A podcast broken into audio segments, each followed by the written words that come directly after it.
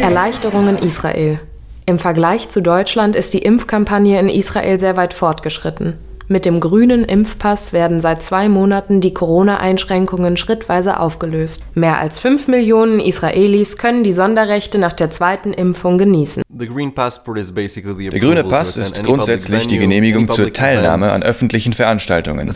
Abgesehen von Supermärkten, für die keine besondere Genehmigung erforderlich ist, wird zum Einlass an anderen öffentlichen Plätzen der grüne Pass benötigt. Ren wohnt mittlerweile in Berlin, aber hat die vergangenen Wochen in Israel verbracht, auch um sich impfen zu lassen. Er konnte den grünen Pass zwar während seines Besuches nicht nutzen, da er selber noch nicht geimpft war, aber er hat die Einführung des grünen Passes miterlebt und berichtet nun von der Stimmung im Land und darüber, was sich verändert hat. Hello, happy to be here. Mit dem Impfpass sollen besonders die jüngeren Israelis motiviert werden, sich impfen zu lassen. Denn obwohl viele Menschen sich nach wie vor impfen lassen wollen, ist die Zahl der Neugeimpften in den letzten Wochen immer weiter zurückgegangen. Ein Impfpass klingt vielversprechend. Gleichzeitig wird oftmals kritisiert, dass Einzelne durch den grünen Pass unter Druck geraten, sich zu impfen, um nicht zurückgelassen zu werden. Ich denke, der Hauptvorteil des grünen Passes besteht darin, dass das Leben wieder normal wird, während die Infektionskette weiterhin gebrochen wird. Der Impfpass kann über eine App online erstellt werden. Danach wird dieser als Barcode entweder auf dem Smartphone oder ausgedruckt beim Einlass vorgezeigt und eingescannt. Der grüne Pass wird von den Israelis im Allgemeinen sehr gut angenommen.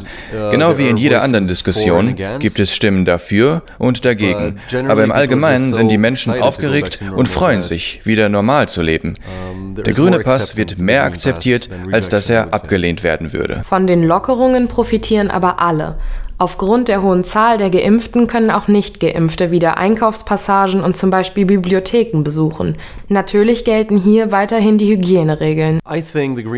Ich denke, dass der grüne Pass das Land verändert hat. Wenn man die heutige Situation mit der während des Höhepunkts der Pandemie vergleicht, uh, kann man sehen, dass das Leben uh, wieder normal geführt werden kann. Das ist eine große Veränderung uh, im Vergleich zu den vorherigen Monaten. Gleichzeitig bedeutet das natürlich auch, dass sich Nicht-Geimpfte ein Stück weit benachteiligt fühlen könnten. Immer wieder wird gesagt, dass der Druck, sich impfen zu lassen, enorm wäre und sogar die Gesellschaft spalten würde. Diese Behauptungen sind mir bekannt. Ich persönlich stimme ihnen nicht zu, weil ich nicht denke, dass die jetzige Situation so schlecht ist. Wenn sich jemand dafür entscheidet, sich nicht impfen zu lassen, kann er dies frei tun. Niemand wird unter Druck gesetzt. Selbst die Einschränkungen für die Menschen, die sich nicht impfen lassen wollen, sind ziemlich gering. Ich denke, dass der grüne Pass ein gutes Mittel ist, um die Pandemie zu beenden. Die ethischen Fragen rund um den Impfpass konzentrieren sich auf die Spannungen, die uns seit Beginn der Pandemie begleiten und für die wir keine gute Lösung finden zwischen Gleichheit und Freiheit einerseits und Überlegungen zur öffentlichen Gesundheit und Effizienz andererseits. Beide haben erhebliches Gewicht.